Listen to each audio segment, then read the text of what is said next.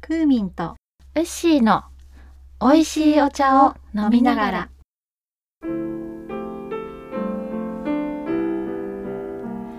この番組はピアノを教えているクーミンとウッシーがピアノの先生をしている中で思ったことをざっくばらんにお話しするポッドキャスト番組です。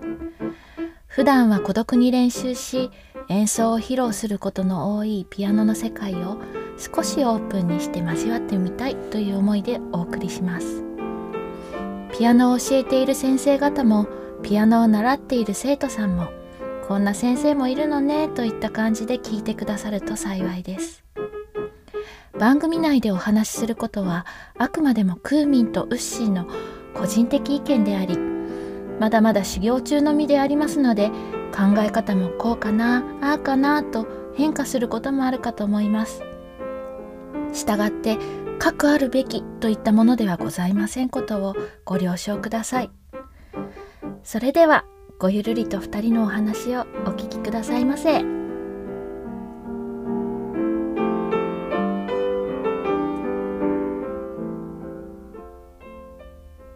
あのさガチガチの人は力を抜かせるようにいろいろ考えられるんじゃけど、逆のあのぐにゃぐにゃ系の人にはどうしたらいいやろか？大抵背中というよりうん。腰を立てて座れていない気がするから腰を立てて座ろうっていうお話をするよ。あの骨盤の角度ってことよね？そうそうそう。あーやっぱ腰なんじゃな、うん。うん、自分が弾く時のことを思い返してもさすっごいちっちゃい音とかあのめちゃめちゃ緊張感が高まってる音を出したいっていう時にはさあの背中が丸まったとしても腰は立っとるよね、うん。骨盤が後ろに倒れるまでこうぐにゃっていうことはありえんよね、そうなの。うん。背中の上部は、まあ、気持ちに伴ってうん自然と前にこう少し倒れたりするし鍵盤の場所によってはこう左右横にも柔軟に動くようにしたいからピンっていうわけにはいかないよね。でも椅子にどっかり座らないようにしないとねって言ってます。深くは座らないっていうことよね。そあー確かに確かに。あの椅子の後ろまでどっかりは座れんのよね。なん椅子の前半部分のイメージかな？う。うん。後ろ利き半分のつもりで座っても実際見た目はもう少し後ろのっていやいやいや私も半分のつもりでどこまでお尻が乗っかってるか実際のところは わからないけどそうねどっかり座っちゃうとっていうものは、うんう。んないかもしれんね。ねやっぱね。ちょっと前の方に座ってるわね、そう。少しね大げさに言っちゃうと椅子に乗せていいのは体重の半分だけよってはあ出るかな。あの椅子に全てを預けてはいないよね。そう。かといって足だけってわけでもないし、うん。やっぱ半分よね。うんそうか、うん半分よね。良い姿勢で肩肘手首っていうのが柔らかく動かせれば指が変に曲がることがないようには思うんだけどでもちっちゃい子は特に関節の軟骨がまだ出来上がってないけね第一関節が逆曲がりする人っておるじゃん。うん、すごく多いよね。何にもこう注意をしなければほぼ100%そうなってしまうんじゃないかなと思う。ねぐにゃーってなっちゃう人多いね。でね私自分ではね絶対にそんな指の力の入れ方っていうのをちっちゃい時からしてこんようにまあやっぱ訓練しとったせいかね。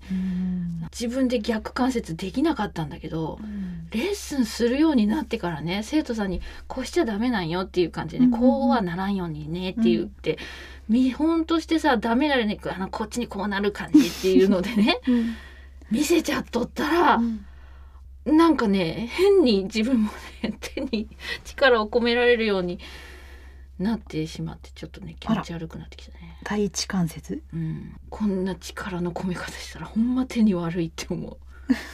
気持ち悪いって。そのねもう今となっては気持ち悪いっていう感覚うんわかるわ。私はちょっともう真似しようと思ってもなかなかこの第一関節から先はうん反対にはもうどうしても向かない指も多いの。多ほんまじゃ。うん、5は特に曲がらんね。ああ 五五は私は行くかな。あ本当、うん。薬指とあ4はいくいかないね。ね。親指もダメなの。うん親指にならんね。親指ってなんかこう指先器用な人後ろにポキっていく人がいるんだけどね。ちょっとピアノにはいらない。技じゃないうん、でね最近ね、うん。この逆曲がりの関節逆曲がりの指を改善するっていうね、うん。なんかちょっと方法を一つ見つけたんよ。聞きたい。どんなことをするの？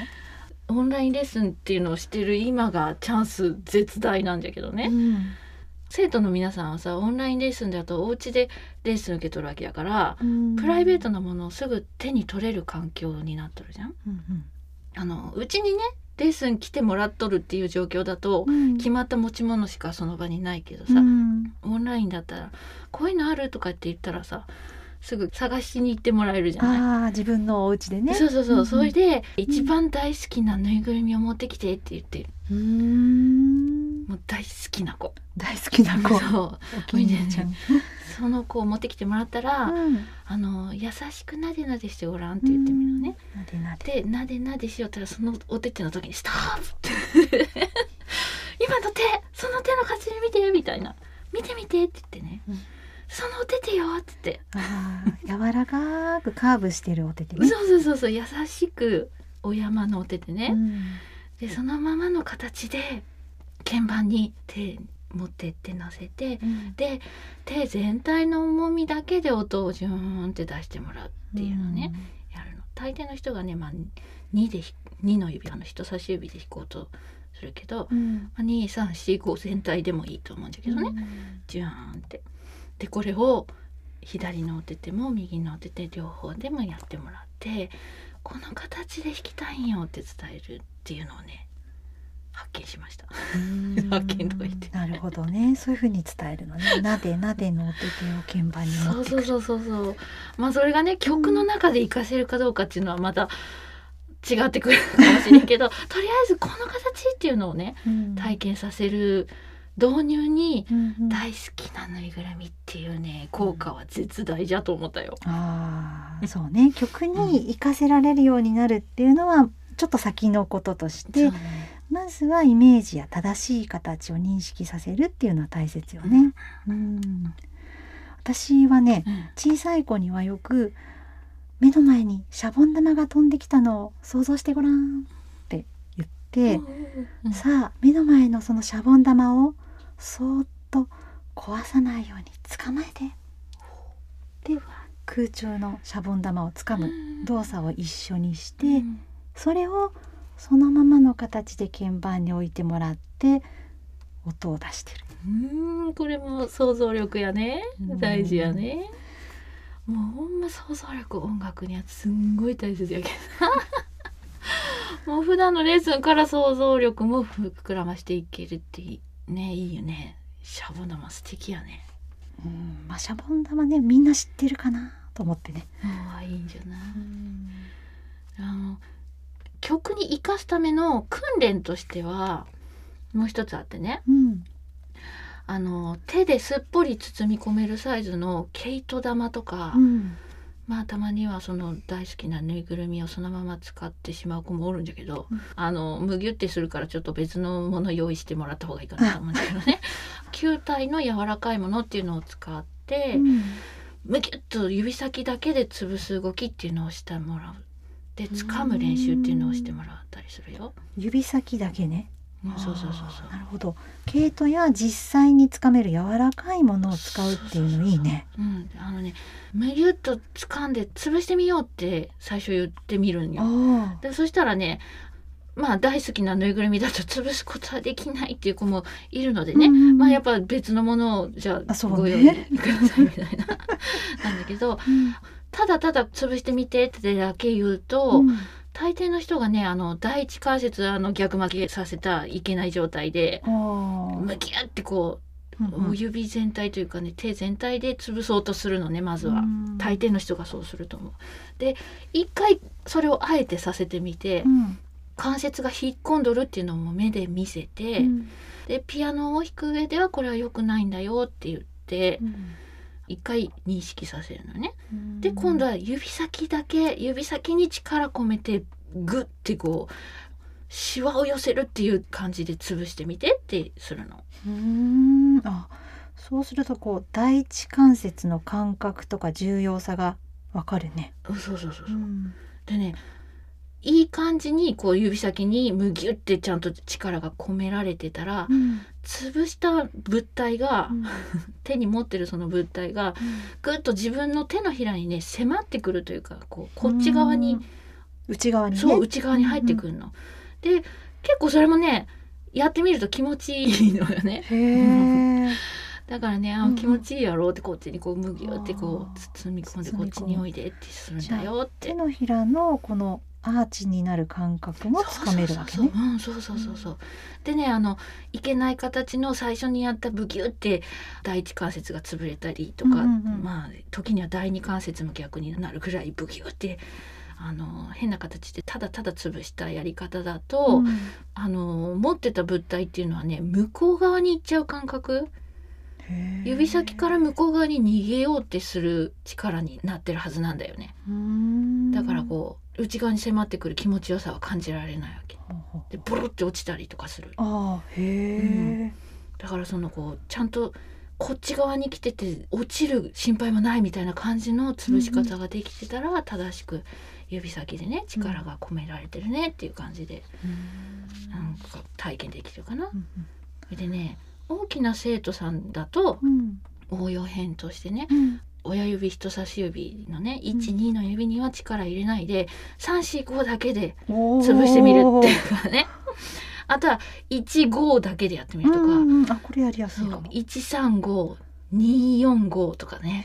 その指使いを変えてやってみるっていうのもやってみてごらんってやってる。うーん。でねまあただこれねちょっと取り入れたのが 最近じゃけんねこれで音が変わりましたみたいな実感するに至った子がねまだおらんないけどねあーそっか。これからがね。この指を変えると自分がつかみにくい指っていうのがうんこうわかるかもわしれない。かるかもしれないね。でうんちゃんと鍛えられるとも思うの。やりすぎは良くないけどねはい。なるほどね。少し大きい生徒さんには曲中の和音をつかむように弾いてみてねって私もよく言ってるんだけど、そのものを使ったつかむ練習っていうのを先にするとうんより指のこのどこを使ってつかむかっていうのが分かりやすいね。うんうん、そうよくね掴むって言うようね。ん掴むって何みたいな子もいると思うとやっぱ一回その本当に掴ませてみる。うんうんそういうのをしてるとさ手の中のあの筋肉うんがね、うんうん出来上がって綺麗なアーチが描けてる。あのもともとそれができてる生徒さんはきっとすごいあ本当だっていうのがねうん。わかると思うんだけどね。だからできてない人がまずアーチを描くための筋肉が出来上がってないからこの掴む力っていうのもね、うんうんうん。実感が薄いと思うのでこのやり方でやってみるといいかもしれんね。うんね。本当だったらそれはあのピアノの練習の中で本当はついてってほしい筋肉ではあるんだけど、うん。まあ行き着きたい理想のイメージっていうのを持ってもらうのは大事かもしれんと思いながら、ううんん、やっとるね。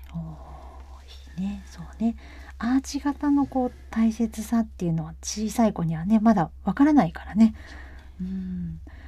私もこうその指先からのアプローチじゃなかったんだけど、うんうんうん。手のひらの天井を高くしようねってお話ししてるのね。あー天井。でそうすると想像力の豊かな子はうん。うんあ手のひらの空間に何かがいて手がぺっちゃんこになるとそれが潰れちゃうねって言ってくれたりして可愛いなと思ったりしてるよ。あ。のさっきのシャボン玉も生きてくるねそれうね。んうん可愛い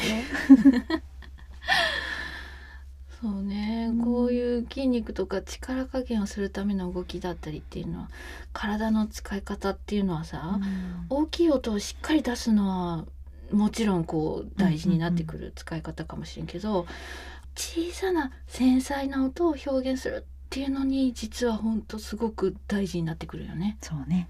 筋肉の使い方あと正しく使えてる時はこう小指のあの付け根の方の筋肉がもっこりしてたりするんだよなんて話も少しずつしてるけど小さな音出す時にはねうん。あとこう鍵盤が薄い氷でできてると思って弾いてみてとかそーっと弾かないとパリーンって割れちゃうからねとか逆にボリュームが欲しい時はうんさあ増産サイズのピアノを弾いてるつもりよなんて。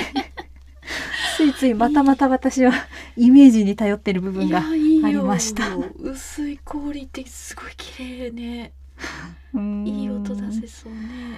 ねえ。でもやっぱりうまくねイメージできる子にはいいんだけど変な力が入らないようにっていうやっぱり脱力のトレーニングうん。指のその感覚っていうのをちゃんと伝えてそれをしないとやっぱりそのイメージの音も出せないよね。うん。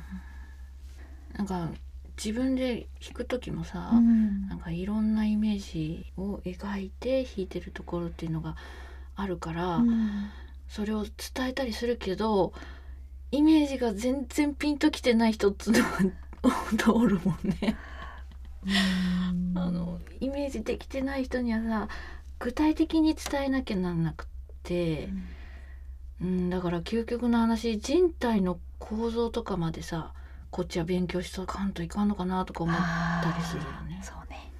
まああの腱鞘炎にならんようにとかもあるから、うん人体の構造っていうかね怪我に至るような悪い弾き方とかさ、うんここに熱持っちゃいけないとかうんある程度は知っとかなきゃいけないことではあるんじゃけど、うんそうね。ん手を壊してしまったらもう元も子もないものね。そうそうそうそうなんかやっぱさ自分が感覚的にできとるっていうことを他の人に言葉で変換して伝えるっていうのは難しいよね。うん感覚っていうのがやっぱり人によっても違うものね。うん指のこう長さとかこう形も違うし、っうんて思うとやっぱり基本に戻ってみんなに共通するところっていうとまずは座り方になるかな。ああやっぱねそこに帰ってくるねうん全ての根幹って感じはうね。ん座り方と、うん座り方あとね椅子の高さも重要。あうんそうね。あのさお家の楽器が電子ピアノの方も最近多いじゃない、うんで付属の椅子が高さ調節できないタイプでしたっていうお宅はさあの本当椅子だけでも買ってあげてって思っちゃうのよね。あのクッションとかでさうん。高さ調節をしたとしてもそれこそねあのクッションだと不安定で腰が落ち着かんのよね。そうね。そういうこと多々あるね。うん。私も椅子を買ってくださいとはなかなかちょっと言えないんだけど やっぱり親御さんに高さが大事なので体格に合うようにってしてもらうようにお願いしてるよ。うん。そうすると椅子の下にこう天板を敷いたりあとあの発泡スチロールにうん。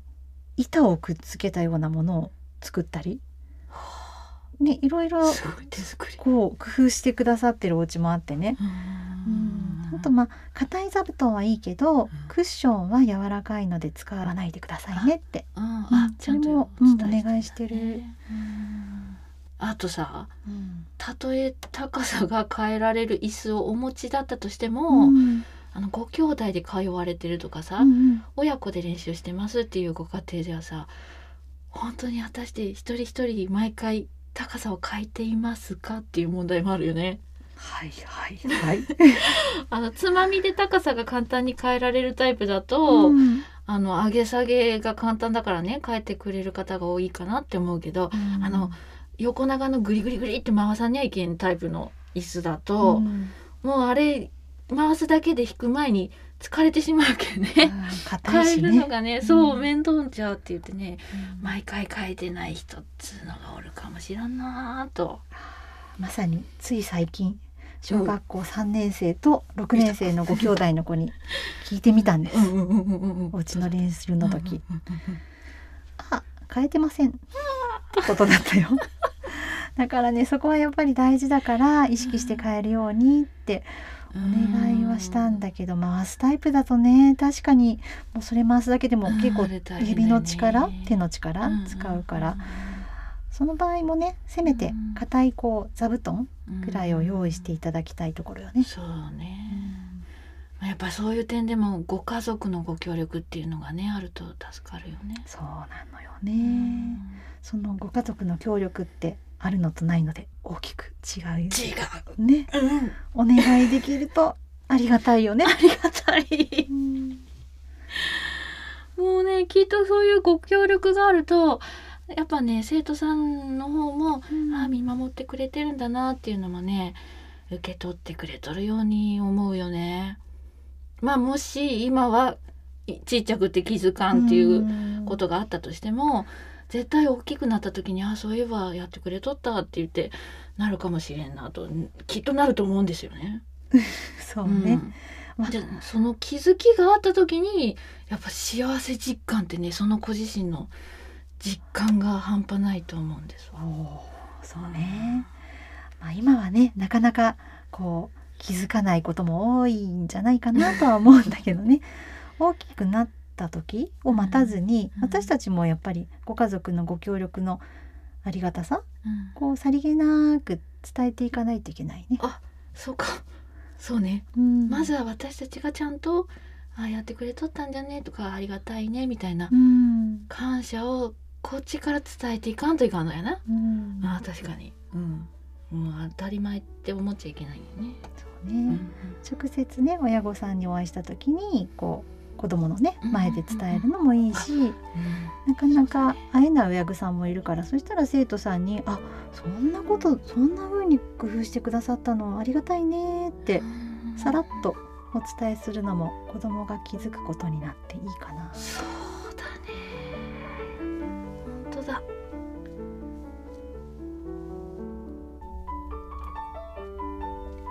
はい。今日のお話はここまで。番組内でお話しすることはあくまでもクーミンとウッシーの個人的な意見であり従って核あるべきといったものではございませんことをご了承ください。最後までお聞きくださいましてありがとうございます。番組のご感想やご意見ご質問はメールまたはツイッターの DM にてお寄せいただくかハッシュタグおいてぃでつぶやいてください。おいてぃは漢字で美しい味、美味と書き、t はカタカナで伸ばし棒ありにしていただけると助かります。メールアドレスは pia01tea アットマーク gmail.com です。番組の概要欄にもアドレスを表示しておきます。ツイッターのアカウントは、アットマーク pia01 TEA となっております。